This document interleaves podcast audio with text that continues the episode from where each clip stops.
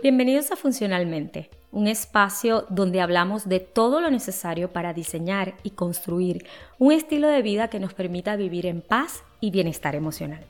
Soy Eglin Cuba, psicóloga, entrenadora personal y cristiana por elección, y te invito a escuchar e integrar a tu vida todo aquello que te ayude a convertirte en la persona que Dios ha diseñado. Comencemos. Bienvenidos al primer episodio de este podcast. Me siento muy emocionada de iniciar este reto. Tenía muchísimo tiempo queriéndolo hacer y bueno, hoy he llegado aquí y estoy feliz. Me gustaría contarte eso que me motivó a hacer este proyecto. Primero, me encanta hablar y compartir todo lo que aprendo, mis experiencias y mis reflexiones personales. Segundo, me parece que los audios ofrecen un poco más de flexibilidad. Se pueden escuchar mientras haces otras actividades como correr, conducir o cocinar. Y tercero, yo soy consumidora de podcasts. Han sido una excelente herramienta para aprender y entretenerme en los últimos años. Me considero una persona auditiva y sé que hay miles de personas como yo para quienes escuchar es suficiente. Pero vamos a lo que vinimos. Hoy quiero hablarte sobre estilos de vida. Sin embargo, quiero aclarar que todo lo que comparto es mi perspectiva.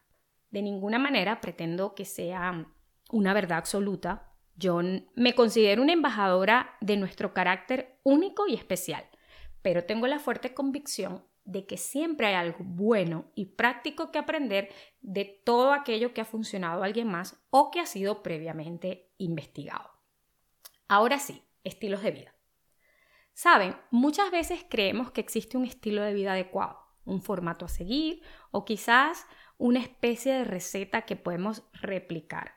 Y eso no es cierto, o por lo menos no es funcional.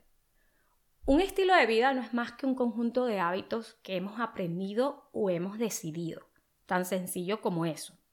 La complicación se encuentra en cómo nos sentimos con ese estilo de vida, tomando en cuenta que ha sido una construcción personal y lo entendamos o no, nuestro estilo de vida tiene una relación directa y estrecha con nuestra salud física y mental. Y ese realmente es el punto sensible del tema. La forma en la que vivimos, los hábitos que tenemos, determinan la forma en la que nos sentimos física y emocionalmente. Y es por ello que cada vez hay más personas interesadas en construir estilos de vida más saludables, donde la alimentación, el ejercicio, el autocuidado y la espiritualidad, entre otras cosas, están siendo más consideradas. Pero hay otra realidad en, en relación a llevar un estilo de vida más saludable. Y es que muchas veces se convierte en una carga pesada de llevar, especialmente cuando queremos adoptarlos sin tomar en cuenta nuestras diferencias personales. Y es que siempre que ignoremos nuestras diferencias personales estaremos en conflicto. Y lo que en principio tiene el propósito de ser positivo, termina convirtiéndose en algo que nos genera incomodidad, estrés y muchas veces un sentimiento de incapacidad. Por ejemplo, hemos decidido hacer ejercicio, bien sea para perder peso, tonificar o estar más activos. Entonces, comenzamos a seguir personas en el área fitness, en las redes sociales, hablamos con amigos y les preguntamos qué han hecho, o en el mejor de los casos, contratamos los servicios de un entrenador personal. Y hasta ahora vamos bien, no hay nada malo en eso. El asunto comienza a, complicarnos, a complicarse perdón, cuando nos hacemos la idea de que hay una sola forma de llegar a ese objetivo. Y esa forma, lamentablemente, no encaja en nuestra vida. Continuemos con el ejemplo. Estas personas fitness que seguimos en las redes sociales Entrenan seis días a la semana. Hacen una hora de cardio. Hacen entre una y dos horas de entrenamiento con pesas.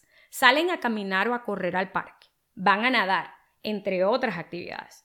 Por lo que llegamos a la conclusión de que se necesitan entre 3 y 5 horas para estar activos físicamente, tiempo que por supuesto una persona con un trabajo regular y una familia que atender no tienen disponible. Eso sin contar que probablemente ni siquiera nos guste correr o nadar y entonces entendemos que estar activo o perder peso implica un tremendo sacrificio. Y ante esta situación, dos cosas pueden pasar. Uno, que ni siquiera iniciemos el proceso. O dos, que iniciemos y lo abandonemos en cuanto ya no podamos más. Y en cualquiera de los casos acabamos sintiéndonos desanimados y frustrados. Particularmente yo no creo en las tallas únicas. No creo que las mismas estrategias y hábitos nos funcionen a todos por igual, ni que todos tengamos la misma capacidad de ajuste. En términos de estilo de vida, a mí me gusta usar las palabras diseñar y construir. Me agrada vernos como diseñadores y arquitectos de nuestra forma de vivir y no solo como víctimas de aquellas cosas que nos ocurren. Creo que cuando asumimos un papel activo en nuestro estilo de vida, adquirimos el poder para transformarlo. Y parte de este proceso es conocer nuestros intereses, prioridades, fortalezas y debilidades.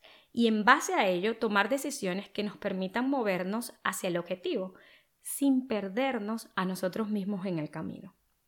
Considero vital adquirir hábitos que podamos sostener en el tiempo, que se integren a nuestra forma de vivir y a nuestra realidad personal, y sobre todo que podamos disfrutar bien sea en el momento que lo hacemos o por la forma en la que nos sentimos luego de hacerlo.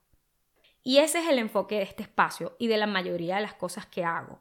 Mi deseo es inspirarte y ayudarte a construir tu estilo de vida, un estilo de vida a tu medida, que sea sostenible en el tiempo y te permita ser feliz, donde aprendas a decidir los hábitos que funcionan para ti y que te acercan a la persona que Dios ha diseñado, alguien con la capacidad de disfrutar su vida y de impactar positivamente su entorno.